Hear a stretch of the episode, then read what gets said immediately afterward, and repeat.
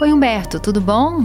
Ô Marta, tudo tranquilo? Eu queria Marta? que você me contasse, você comentou outro dia sobre uma, uma personagem. É uma, uma jornalista americana que Isso. tem um livro dela chamado 10 Dias no Hospício. Ah, eu fiquei curiosa com essa história, me o conta. nome que ela adotou é Nellie Bly, né? Aham. O nome profissional dela. E ela, em 1887, em Nova York, resolveu sugerir a um jornal Hum, que ela poderia fazer uma reportagem dentro de um hospício uhum.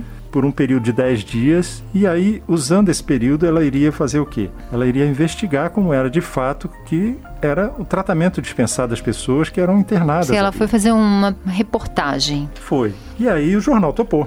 E aí ela se preparou, porque você tinha que ter assim, o jornal tinha que saber, mas as autoridades não. Então ela se preparou, ensaiou gestos, olhares estranhos na frente de espelho, atitudes que ela ia tomar. Aí ela foi para uma pensão e começou a agir estranhamente para as pessoas. E se identificava como até como sendo cubana, Aham. e que tinha vindo para os Estados Unidos e tal. E resultado, a dona da pensão chamou a polícia. Uhum. Olha como é que era o processo na época. A polícia pegava a pessoa, levava e um juiz avaliava. Não sem- era um médico, não né? era um juiz, médico, não era é. psicólogo, psiquiatra, não. O juiz definia se aquela pessoa era louca ou não. Então o juiz mandava pra cadeia ou então pra. É, dependendo da situação, ou soltava Ah. e dizia assim: não, isso aí não é tão complicado assim, Ah. ou mandava para o hospício. E ele mandou a Nelly Bly para o hospício. Uhum. E lá ela viu o Horrores, que era né? o horror de ser, vamos dizer, um louco em Nova York. Uhum. Primeiro que o hospício era numa ilha. E é interessante, né, Marta? Esse negócio de ilha, como a gente vê na história, assim, Ah, é. o lixo, entre aspas, social, ser jogado em ilha, né? Então Que tem... realmente isola, né? É, você tem um Alcatraz, que é um Uhum. exemplo de ilha em que você tem um presídio, você tem ilhas onde se fazia quarentena. Uhum. li- Leprosário. Leprosário, por exemplo, como Povelha na, em Veneza, né? Você tem ilhas que viraram hospícios, É. ilhas que viraram É lixões é a, melhor- a maneira mais eficiente de isolar, né? De realmente refugar, né? É, é uma maneira de você dizer assim, o problema não existe mais, É. porque ele foi afastado. E assim, eu fico pensando, a ser mandado para o hospício, nesse caso, pelo que você está falando, é muito pior do que ser mandado para cadeia. É muito pior e é. E, e- é uma coisa interessante porque assim, você vai, por exemplo, para um hospital, o que, que você imagina? Que os profissionais estão ali para ajudar você a restabelecer a saúde e você poder voltar para a sociedade. No hospício, não. Não havia interesse nisso. As pessoas entravam e não saíam Nunca mais saíam, né? Não, só- Até porque começavam realmente a adoecer emocionalmente, né? Com tanto Claro. maltrato, sem perspectiva, sem. se- Eu acho uma coisa terrível que existe é a desqualificação de tudo que a pessoa fala, né? Aham. Então, o louco é aquele que não fala nada, nada que tenha valor. Não, uhum.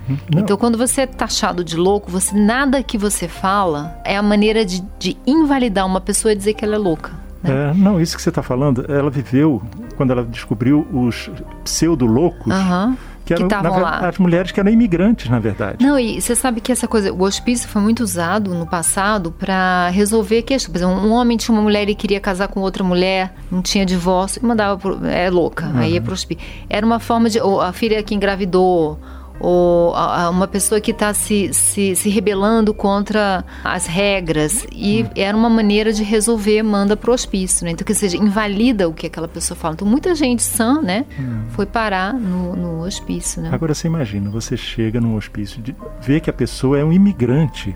Aí ela tá ali como louca porque ela tá falando coisas desconexas. Ela não tá falando coisas desconexas. O que acontece é que ela tá falando uma língua que a pessoa não conhece. E às vezes o gestual dela, como ela vem de outra cultura, é um gestual diferente. E, E eu acho que a você- questão é assim, você pode ser uma pessoa que não fala língua, mas que ela consegue man- passar para você uma ideia de que ela não fala língua, mas que ela não tá louca. Agora, você imagina alguém, assim, isso pode acontecer. Se você tá num lugar em que você não consegue se comunicar, você vai ficando perturbado. E seu gestual, o seu emocional vai começando realmente a aflorar. Não. Então- Imagina você, vamos dizer assim, não tendo nenhuma doença mental, Uhum. sendo colocada num local em que não te dão nem um- uma vestimenta para enfrentar o frio. Sim. Não te alimentam direito. E aí a você sofre na- violência essa do- questão do- da, da, da violência com a doença mental, É. né? Assim, Ela foi lá como uma pessoa para observar e contar depois para o mundo, mas e as pessoas que realmente às vezes tinham um distúrbio, estavam com um problema, estavam adoecidas, né? Às vezes até com possibilidade de cura, mas que se perderam completamente. É, você joga essas pessoas no isolamento, mal dá comida, Elas mal dá, melhorar, né? É, mal dá é, alguma, algum, uma coberta, um casaco, uma roupa e depois realmente é, é. o máximo da desvalorização, é. né? A gente vê que nesse sentido a gente melhorou, né? Hoje as coisas são mais humanas. Né? Ainda tem para melhorar, mas é, eu acho que é, isso aí seria mais difícil de acontecer hoje. Pode ser até que aconteça, mas está um pouco mais difícil. Mas a Nelly Bly é uma personagem muito interessante, uhum. porque ela, a partir disso, depois nos 10 dias, o jornal foi lá e resgatou, né? Uhum. Mas ela se colocou em situações, por exemplo, ela se deixou prender para ver como é que era a condição da cadeia, uhum. é, ela tentou comprar uma criança recém-nascida para mostrar como é que era o tráfico de crianças. Sim, ela é uma repórter mesmo. Ela é uma pessoa muito corajosa, né? Mergulhou e, e, ela inclusive abriu caminho para as mulheres, porque as mulheres uhum. no jornalismo eram consideradas secundárias, assim, uhum. não, isso daí não é coisa para mulher. E ela mostrou que era e mostrou muita competência uhum. para fazer. Tem Sim. um caso dela que eu, eu achei... admiro muito essas mulheres que foram pioneiras, sabe? Uhum. Tem livros da Rosa Monteiro chamado História de Mulheres, que são só histórias de mulheres num passado muito patriarcal que foram completamente corajosas e, e tiveram essa audácia de, de romper com alguma coisa, de viver o que elas queriam viver. É muito, mas é muita coragem, né? Não, não deixa eu só te contar essa ah. história que você não vai nem acreditar. Você acredita que ela é, tinha o livro do Júlio Verne, né? O, é, a Volta ao Mundo em 80 Dias. Uhum. Ela vendeu para o jornal e conseguiu fazer a volta ao mundo para mostrar que essa volta ao mundo podia ser feita em menos ah, tempo. um desafio. Ela fez em 72 dias. Ah. Fantástico, né? É. é uma, é uma mulher assim impressionante. Extraordinária. Ô, Marta, chegou nosso andar aqui, vamos lá? Vamos lá.